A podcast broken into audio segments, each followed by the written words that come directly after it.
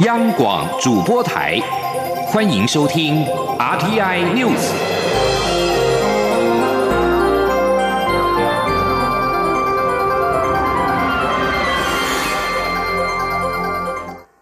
各位好，我是主播王玉伟，欢迎收听这节央广主播台提供给您的 RTI News。今天是二零二零年九月十一号，新闻首先带您关注台美关系。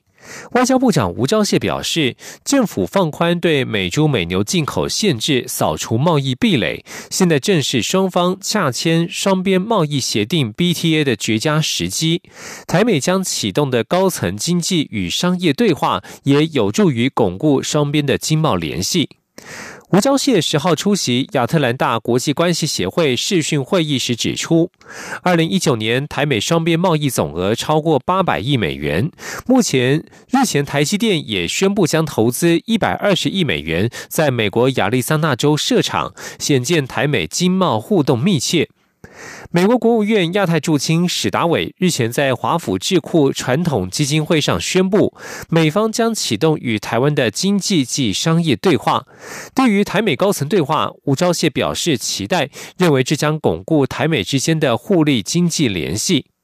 在被问到对香港现况的看法时，吴钊燮表示，香港正在发生的事情并非单一事件。中国一直如此对待西藏与新疆，近来还延伸到蒙古，禁止蒙古学童学习自己的语言。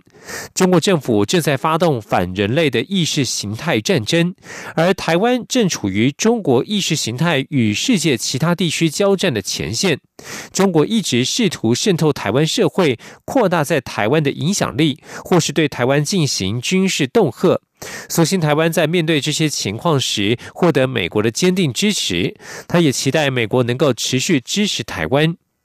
期盼台美签署贸易协定的呼声日益升高。美国联邦参议员卢比欧十号致函国务卿蓬佩奥，呼吁他尽快派遣国务院次卿克拉奇访台，以展现美国与台湾洽签自由贸易协定的决心。而根据媒体报道，克拉奇将在十七到十九号访问台湾，主持台美经济与商业对话。但根据了解，目前克拉奇访台的行程尚未确定，双方仍就对话与举办方式与时间进行讨论。但是克拉奇亲自率团访台，确实是讨论的方案之一。继续关注的是两岸焦点。中共解放军连续两天在我国西南海空域进行军事演习，外交部、陆委会、国防部在十号纷纷表达严正关切与谴责。我外交部表示，中华民国政府对于中国政府的挑衅与威胁予以严厉谴责，认为中国政府这种公然入侵其他区域成员国防空的识别区，对于区域及国际社会来说都是警讯。国际社会应共同正视此役形成当中的侵略性力量。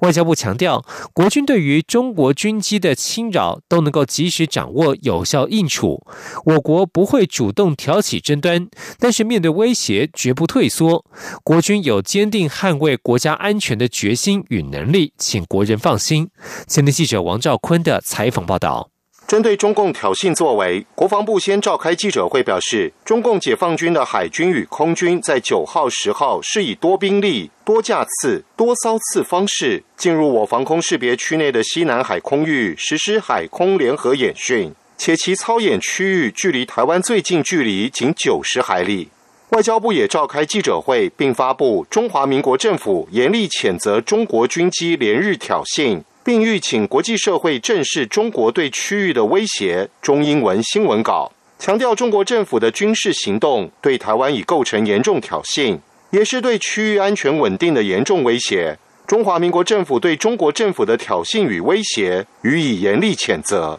外交部表示，中国政府不顾区域安全稳定，公然入侵其他区域成员国的防空识别区，并作出挑衅行为。对区域、国际社会都是警讯，因为解放军今天选择在台湾周边进行军演，明天就可能在其他国家周边进行同样的威胁。外交部发言人欧江安说：“中国政府正为区域投入一个极端不稳定的因素，国际社会应该要共同的正视这一项形成中的侵略性的力量。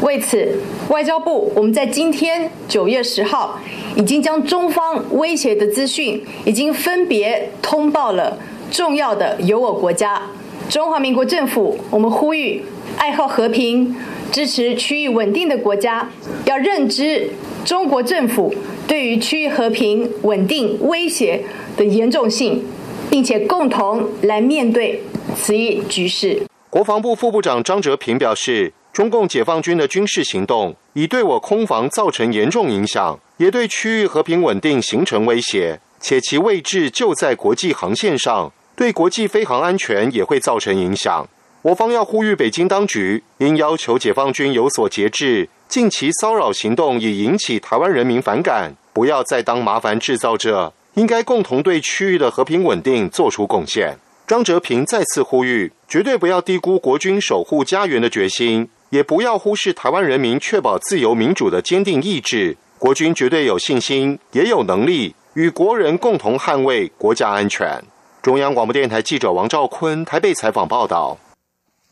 而在国防部的记者会当中，国防部情次室次长杨敬色少将指出，共机沿着台湾海峡中线最南端点向东飞行进入我国的防空识别区，而共机及船舰活动区距离台湾最近仅有九十海里，约一百六十六公里。就目前掌握的情资，这次演练是大规模的联合海空操演，但是中共火箭军登陆部队并没有参与演练。杨敬色指出，共军在此处进行演训，主要的目的是希望将此变成常态活动，逐渐压缩台湾活动空域，这是非常严重的挑衅行为。国军除了警戒之外，还运用广播警告驱离，但在处理上仍然会避免擦枪走火。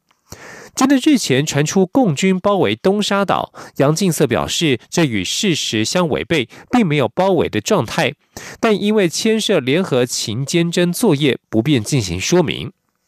国防学者舒子云指出，这次国防部、外交部同步召开记者会是正确的回应。参酌其他民主国家对于军机舰侵扰，国防外交单位都会公开说明，可以安定民心，也向国际透露讯息，称之为战略沟通。他认为，共军演习动机是因为中共在中印边境议题陷入焦灼两难，进而要对内部舆情做出转移焦点的行动。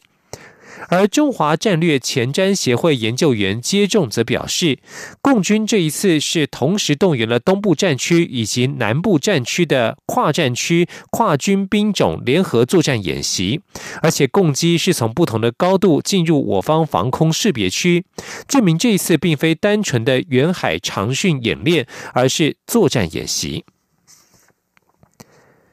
继续将焦点转向国内的防疫物资安全。为了控管进口口罩的流向，经济部十号正式公告，十六号起进口医疗、非医疗用口罩都必须申请输入许可。经济部长王美花指出，后续将兵分多路稽查已进口在市面贩售的口罩，确保没有未标 MIT 非医疗用伪装成医疗用口罩的情形，请国人放心。前天央网记者谢嘉欣的采访报道。口罩国家队成员佳利科技爆发进口中国口罩混掺实名制口罩案，经济部还查获另一名国家队成员好品公司进口中国非医疗用口罩，包装成台湾制及医用流入市面贩售。经济部长王美花十号指出，在确认进口口罩厂商的名单后，发现除了佳利，好品也大量进口中国非医疗用的立体口罩，但同仁追查下，好品工厂只有制作平面口。罩的机台在市面上卖的却是盒装标榜台湾制医疗用的立体口罩，因此移送检调侦办。他还说，政府每日征用好品一万片口罩，经确认，这些征用口罩确实为台湾制，没有问题。王美花强调，要从源头管理，杜绝进口口罩未标 MIT、非医疗用伪装成医疗用口罩。因此，贸易局本日已对外公告，十六号起，进口口罩都必须申请输入许可。他说：“我们现在的规定就是呃，生效后才要来申报嘛，哈。那进口就已经进来了，所以进口比较重要，就是现在在市面上的，那我们就会再去查。好，这一些有没有是合法的使用方式？有没有合法的标示方式等等？王美花表示，实名制口罩通路应长期配合，可确保贩售的裸装口罩都是来自政府征用，呼吁大家不要购买非实名制通路的裸装口罩。至于是否针对违规的国家队成员开罚，他则说，两岸都已经移送法办，是否停止征用由卫福部决定。但若取消征用，经济部也不会再配合提供足够的熔喷布原料。中央广播电台记者谢嘉欣采访报道。彰化好品公司进口中国一般口罩，重新包装成为台制医疗用口罩售出，遭到检方约谈。业者十号在官网张贴退货公告，说明成人三 D 医用口罩等三款口罩，消费者可以到原购买处退货。行政院长苏贞昌十号在行政院会指示，相关部会应尽速做好源头管理，严查未标，强化标示，防堵混充。苏奎表示，口罩混中事件影响国家形象，危害民众健康和造成防疫破口，相关部会应该汲取教训，提高警觉。继续关注的是国际消息。欧盟执行委员会副主席塞夫科维奇十号表示，英国近日提出内部市场法案，不仅违反了国际法，更将严重破坏信任，把正在进行的欧洲与英国未来关系谈判置于险地，要求在九月底前做出修改。英国政府近日提出一份争议性的内部市场法案，恐怕将推翻脱欧协议当中关于国家补贴和北爱尔兰关税等领域。英国承认这么做可能违反国际法，使得欧盟与英国双方贸易谈判再添变数。塞夫科维奇十号前往伦敦会见英国内阁办公室部长戈夫，紧急磋商之后发表声明。塞夫科维奇表示，北爱尔兰议题是脱欧协议的重要组成部分，目的是保护爱尔兰岛的和平与稳定。这是欧盟和英国之间长期、详细和艰难谈判的结果。若是英国政府通过违反脱欧协议法案，不仅违反了国际法，更将严重破坏信任，把正在进行的欧英未来关系谈判置于险地。他呼吁英国政府在九月底前修改相关内容，并且表示脱欧协议包含许多机制和法律补救措施。当需解决违反所载法律义务的行为时，欧盟不会吝于使用。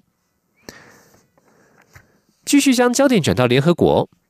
美中关系因为疫情。迅速恶化，两国代表九号在联合国安理会视讯会议互呛。美方代表韩特指责北京隐匿疫情、推卸责任，中方代表耿爽则是反控美方散播政治病毒，企图嫁祸于人。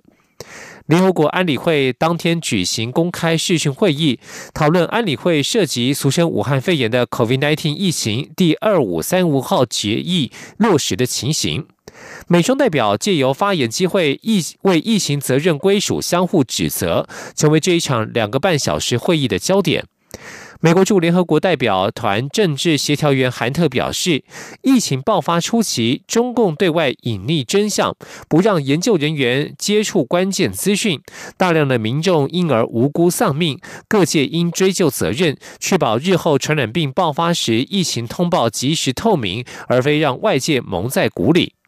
韩特表示，中共必须为全球各地在家上班还要教育子女的家长负责，必须为失去亲友却无法出席丧礼致哀的民众负责，必须为延后婚礼、度假、家人团聚、会议、赛季、退休甚至购物的人负责，必须为所有丢掉饭碗的民众负责。而韩特同时也批评世界卫生组织 （WHO），指责世卫在疫情爆发初期处理失当，导致疫情恶化。而中国常驻联合国代表团副代表耿爽，则是在会议结束之前再次要求发言，驳斥韩特的说法。耿爽指控韩特滥用联合国安理会场合散播政治病毒，发言完全着眼于国内政局，充满政治恶意和肆意攻击。中方对此坚决反对。耿爽表示，美国医疗条件独步全球，却在疫情爆发之后沦为确诊人数最多的国家。川普政府不集中精力抗疫，却一再试图转移焦点，嫁祸于人，简直是耻辱。他说：“将疫情政治化、污名化，挽救不了人命，只会搬起石头砸到自己的脚。”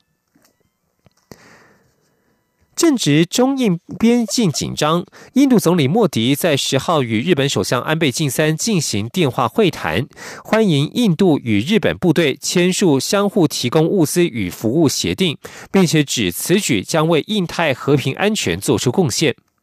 印度外交部发出声明指出，莫迪与安倍在十号透过电话交谈，重申彼此的信任与友谊，回顾互访时的共同经验。莫迪还对安倍大力强化印日关系的个人承诺与领导能力表达感谢之意。印度武装部队与日本自卫队在十号也签署了相互提供物资与服务协定，让双方可以在必要时互相使用对方的军事基地和设施，取得后勤支援。印度先前已经与四方安全会谈当中的成员国美国与澳洲签署类似协定，而在与日本签署上述协定之后，将更加巩固四方安全对话的军事合作。这里是中央广播电台。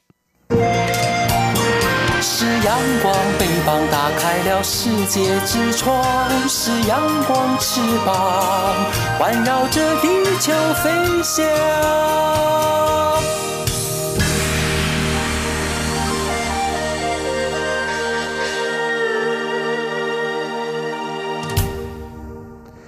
各位好，我是主播王玉伟，现在时间是上午的六点四十六分，欢迎继续收听新闻。立法院即将开议，朝野各党团正盘点本会期的优先法案，在野党集中主攻美猪开放等相关法案审查。国民党团表示，目前确定会优先推动美猪的食安相关修法。时代力量也将着重开放美猪的审查程序，以及推动支援香港法制化等议案。民众党团则是锁定劳动等八大领域法案，民进党团则是先以纾困三点零总预算以及前瞻预算审查为主。朝野攻防山雨欲来，前天记者刘玉秋的采访报道。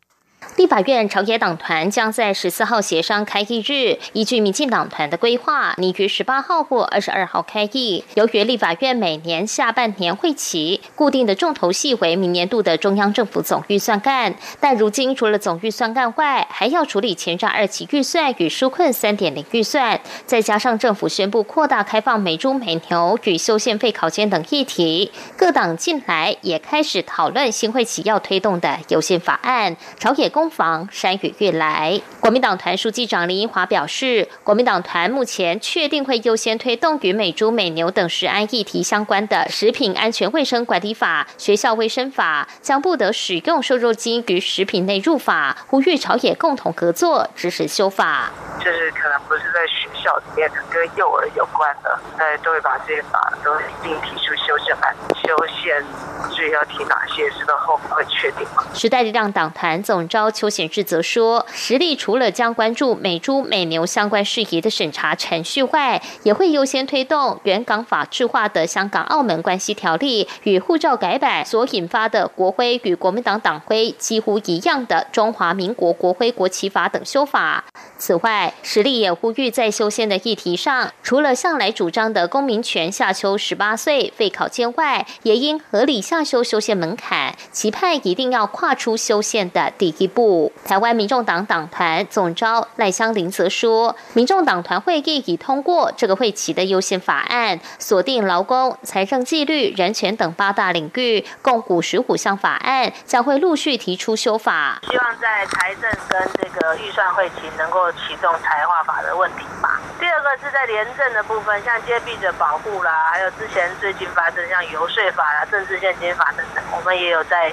建议提案这个会期。那其他的部分，像劳工的，就是最低工资法，我们已经送出去了。对，那下年支付包括劳保的问题，我们也会提出草案。民进党团书记长钟嘉宾则说，本会期除了固定的总预算外，还有纾困与前瞻预算待审。民进党团还会讨论需要主动处理的法案，会以预算审查为优先。中广电台记者刘秋采访报道。在野党近来不断呼吁立法院早日开议，启动审查美猪美牛议题。立法院朝野党团也将在十四号协商开议日期。立法院长游锡坤表示，他赞成立法院早日开议，也期盼下周朝野协商能够达成共识。至于是否担忧美猪议题引发朝野激烈攻防，游锡坤表示，他确实有些担心，因此希望立院早日开议，让大家畅所欲言，也让程序方面能够周延。财经消息：美中从贸易战打到科技战，再加上港区国安法，让国营公股行库对于香港分行财富管理业务逐渐收摊。继去年土地银行与台湾弃银之后，和库金控董事长雷仲达十号也表示，和库银香港分行的财管业务将结束，未来将把主力放置在台湾。前天记者陈林信宏的采访报道。去年洗钱防治上路，再加上共同申报准则 CRS 影响，国营海外分行密度最高、获利也最多的香港分行财富管理客户逐渐流失。像是土地银行香港分行，二零一五年十一月宣布向香港金融管理局申请扩大营业范围，终于核准开办财富管理业务。但在二零一七年三月十三号，土银香港分行财富管理业务已经终止营业。另外，台湾汽银则是在去年年初向香港金融管理局申请财富管理业务撤照，并停办财管业务。至于另一家公股行库合作金库，从去年就评估结束香港分行财管业务的可行性。和困金控董事长雷仲达十号证实，由于近期美中对抗情况加大，而且影响比 COVID-19 疫情还要严重，再加上港区国安法等变数，因此财管业务。将会结束营业，雷仲达说。因为包括现在美中的整个对抗以后，那可能这个影响反而比疫情更大，或是香港的问题。香港现在那个国安法港版的国安法以后，整个香港未来的金它的一个金融的地位会怎么改变，可能还是我比较大的考量啦。因为我们就看看，如果有万一那个，因为以前都是资金管理中心嘛，那现在大家资金也都在跑，那可能我。像第一个财务管理，我们大概业务就要收掉了啦。梅仲达也表示，香港获利今年以来明显受到政治动荡影响，再加上中国的经济状况这几年走下坡，和库在铺险的部位也刻意降低，因此获利都有减少。不过，由于台商陆续回台，配置会陆续移回国内。中央广播电台记者陈林信，继续关注的是就业市场的。情况受到疫情冲击，近期就业市场并不稳定。为了协助失业劳工以及正在找工作的朋友，劳动部目前有三项政策协助，包括鼓励失业劳工投入营造业、扩大失业劳工子女补助，以及针对雇主雇佣失业劳工的奖励等等。尤其失业劳工如果投入营造业工作，劳动部最高奖励新台币十点八万元。今天记者杨文军的采访报道。近期因应前瞻及台商回流，营造业人力需求相当高。劳动部扩大就业奖励措施的适用范围，加入营造业的选项。只要失业满三十天，非自愿离职或经公立就服机构评估符合其中之一个条件，就业后满三十天，劳动部最高奖励新台币十点八万元。劳动部劳动力发展署就业服务组专委黄巧婷说：“他就是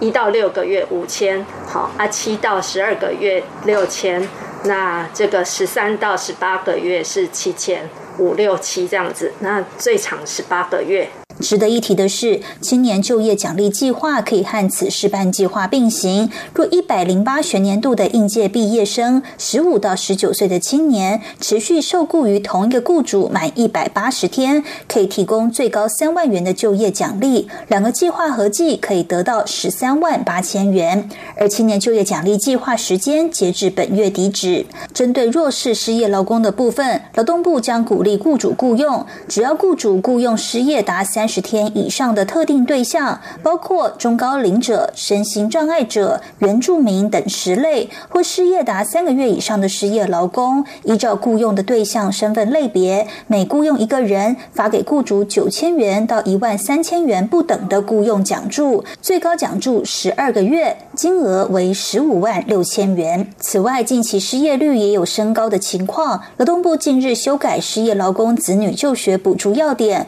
扩大补助的对象，只要在受理申请截止日十月十六号之前，非自愿离职的失业劳工，失业期间达一个月以上，也就是今年九月十六号以前失业，并经核付失业给付者，或是在今年十月十六号已就业，但是在前一年内，也就是去年十月十六号到今年十月十五号间，非自愿离职，并经核付失业给付，且就业期间未超过三个月者，都可以提出申请。中央广播电台记者杨文君台北采访报道。也关心弱势族群的职涯规划。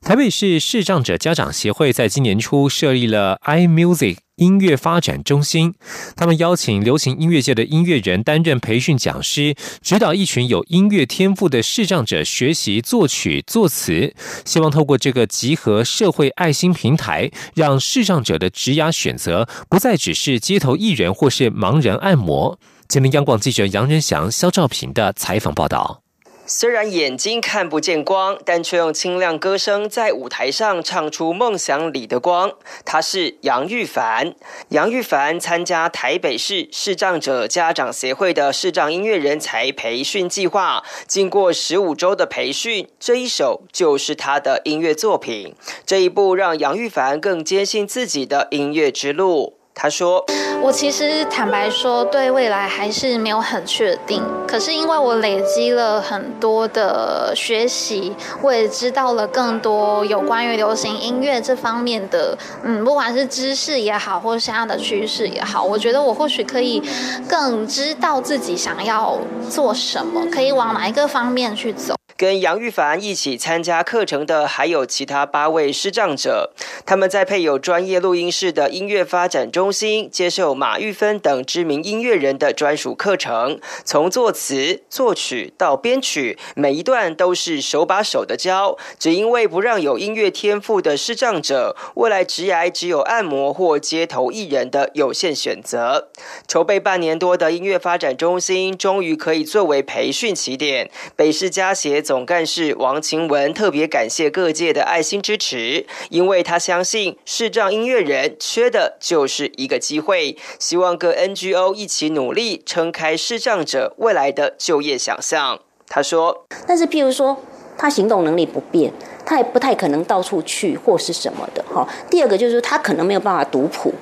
好，或是或是说他在做音乐有一些设备他不好，不方便用。那他本来就有作曲的能力。”他有这样的天赋，可是他没有那样的能力去把它谱出来。也就是说，我就觉得他没有那个天赋。可是我觉得，啊，我们社会需要再多培养他们，给他们多一点机会。北市家协希望能把计划往下扎根，要从高中职开始培养对音乐有热情的视障者。希望透过专业的音乐课程，鼓励视障者表现自我，让他们继续发光。中央广播电台台记者杨仁祥、肖兆平。采访报道。